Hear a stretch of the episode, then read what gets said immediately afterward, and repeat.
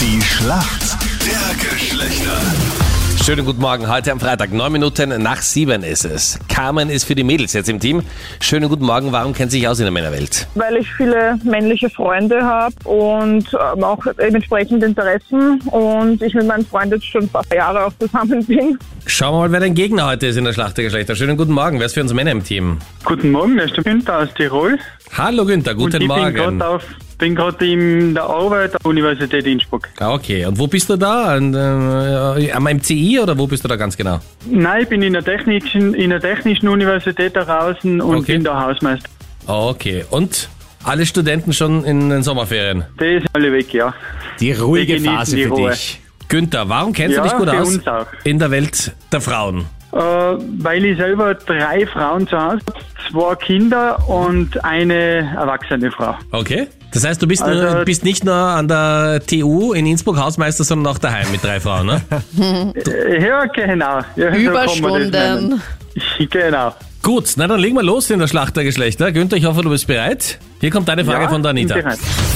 Günther, auf Kosmetikprodukten, aber auch auf Shampoos oder auch auf der Zahnpasta gibt's auf der Verpackung ein ganz bestimmtes Symbol, das aussieht wie so eine Dose mit einem Deckel, wie so ein, wie so ein offenes Degal.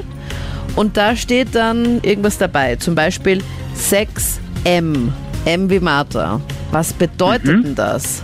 Das ist die Produktserie, vermute ich. Die Die, Produktserie? die Serie.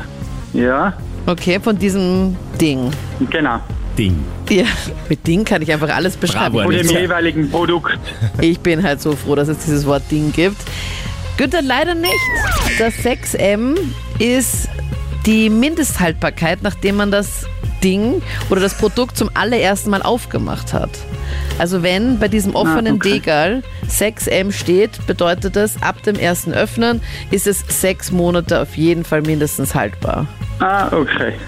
Es heißt Hab aber ich auch, wieder was dass es nicht dazugelernt. danach dann irgendwie tödlich ist, nach sechs Monaten. Man kann es sicher danach auch noch ein bisschen verwenden, aber musst du mal drauf achten. Gibt es eigentlich fast überall.